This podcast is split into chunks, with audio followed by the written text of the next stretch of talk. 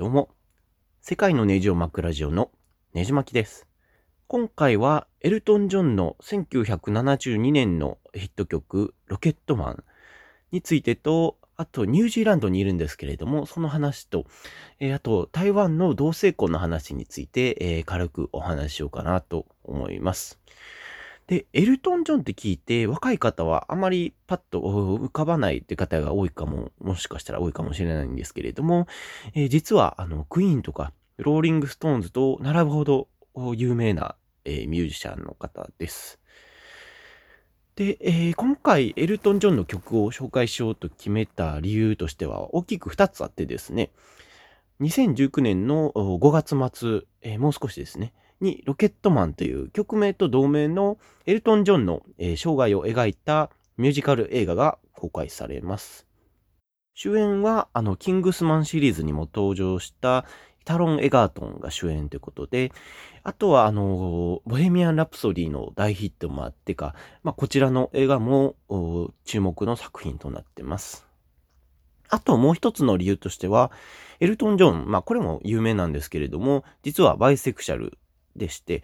で、LGBT シーンがあまり活発でない時代から、えー、カミングアウトをしていて、えー、ゲイの僕としても尊敬しているミュージシャンで、まあ、なおかつあの、洋楽、えー、聴き始めた頃から、あまあ、ちょこちょこ聴いてた、えー、音楽なので、今回紹介することになりました。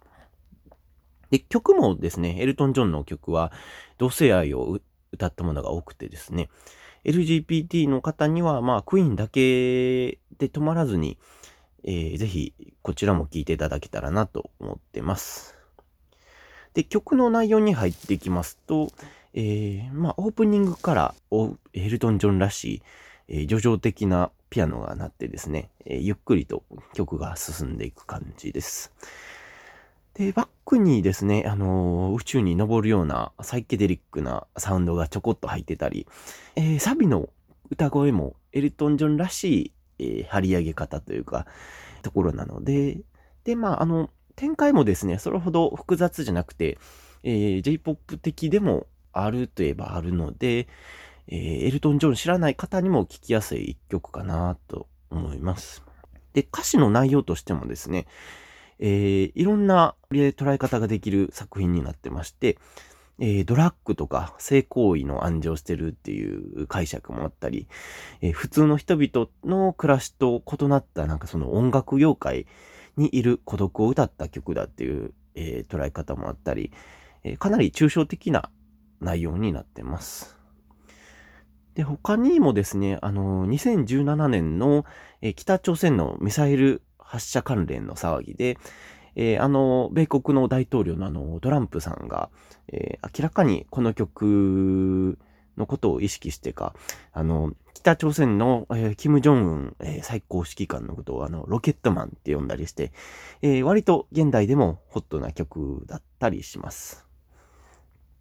エルトン・ジョンといえば、やっぱり、え、代表曲の Your Song っていうのが非常に有名で、日本ではこの曲が有名すぎてですね、えー、ねっとりしたバラード曲を歌う人っていう認識がある人が結構多いんじゃないかなと思います。でもエルトン・ジョン実はかなり派手なロックンローラーで、えー、なんかキラキラの衣装をまとって、えー、グラサンかけて、で、なんかピアノの上でダンスしたり、実はあの、有名なラッパーのあのエミネムとコラボしてたり、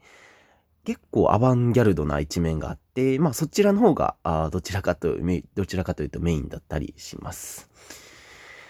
で、まあ、あの、ニュージーランドでは、あ映画は5月末公開なので、えー、もし見れたら内容についても後日お話できたらなと思っています。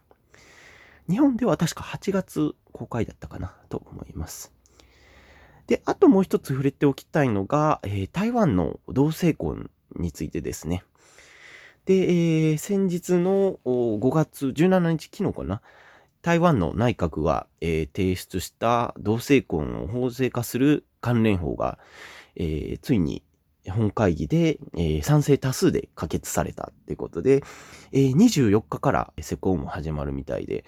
えー、アジア初の同性婚を認めた国に台湾がなったということになります。まあ、本当にゲイとしてもおめでたいなと思いますし、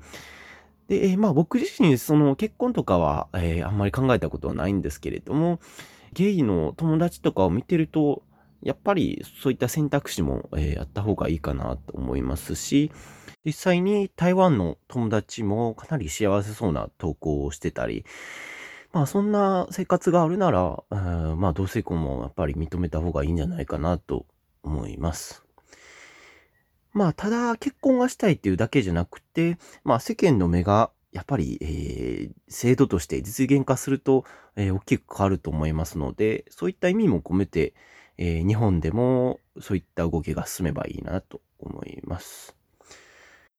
で、確かエルトン・ジョンもイギリスで、えー男性と結婚して、えーなおかつ子供もいたかと思うんですけれども、まあ、日本ではまだ考えられへんかなっていうぐらいの、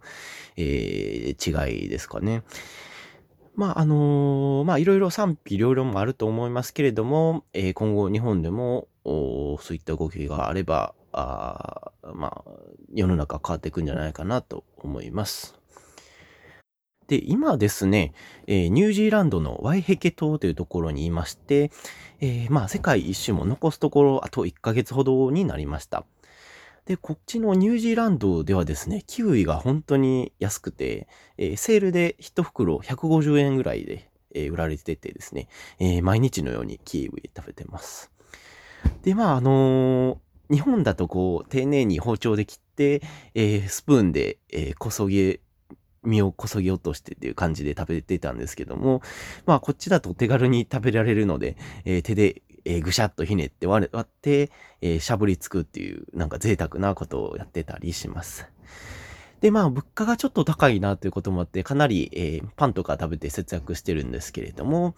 えーまあ残り1ヶ月ということで、えーまあまた強盗に襲われないように、えー気をつけたいなと思います。で、オークランドのお治安もですね、割と、えー悪いみたいで、ホストの友人と夜ご飯食べながら話してると、えーオークランドで、後ろをつけられたみたいな話があったり、